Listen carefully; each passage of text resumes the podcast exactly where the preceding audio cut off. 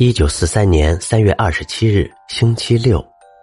亲爱的凯蒂，速记课结束了，大家开始练习速度，都提高的很快。其实我们学这些只是为了让时间过得快一些。我特别着迷于神话，尤其是古希腊和古罗马神话，他们都觉得我是一时的热情。他们从没见过像我这么大的人还喜欢神话的，那有什么？我就做第一个。达恩先生的感冒还没好，其实就是嗓子有点痒，可他认为这是要命的事情，又是用柑橘花茶漱口，又是往嗓子里抹药膏，还不停的往胸口、鼻子、舌头和耳床上擦药水，到头来把自己的心情弄得很糟。一位德国冠军劳特最近发表了讲话，所有犹太人必须在七月一日前从德国占领的土地上消失。四月一日到五月一日，在乌德勒支省实行大清洗，彻底扫除犹太人，好像犹太人是蟑螂似的。五月一日到六月一日，将清洗荷兰北部和南部各省。我们这些犹太人，就像得了瘟疫的牲口一样，被押进肮脏的屠宰场。我不想多说了，想起来都会做噩梦。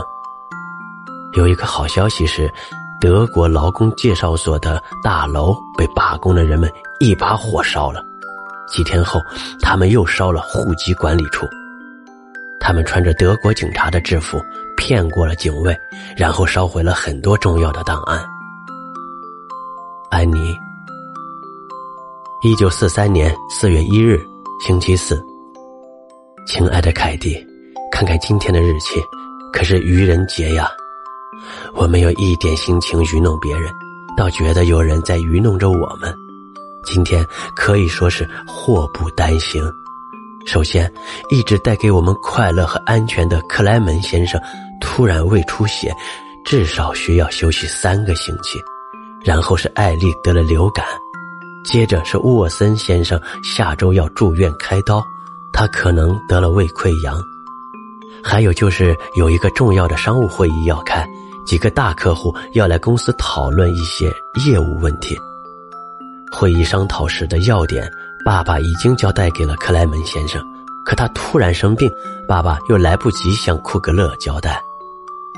客户们都按时到了，会议准时开始，爸爸万分焦急，他不停的念叨：“要是我能下楼就好了，要不，咱们把耳朵贴在地上，听听他们在谈些什么。”啊，也只好这样了。于是，昨天上午十点半，爸爸让姐姐和他一起趴在地上听，两只耳朵总比一只耳朵强吧。会议到了中午还在继续，爸爸早已经撑不住了。由于姿势啊太难受，他都要瘫痪了，只好换着我接替爸爸。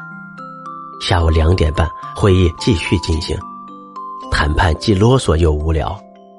我竟然一不小心在又硬又冷的亚麻油毡地上睡着了，姐姐也没敢叫我，生怕下面的人发现。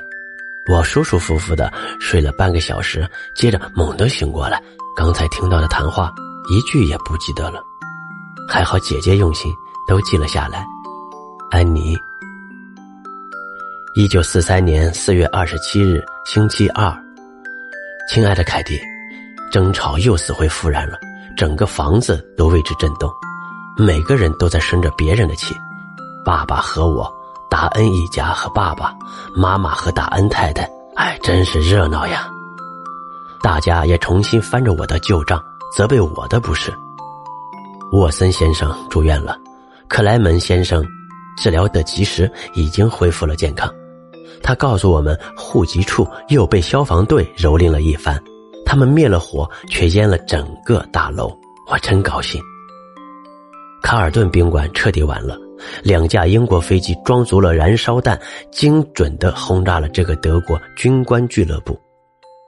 周围一片火海，空袭越来越频繁，夜里也从来，夜里也没有停止过。我们已经好长时间没睡过一次安稳觉了，我的眼圈都黑了，食物糟糕透了。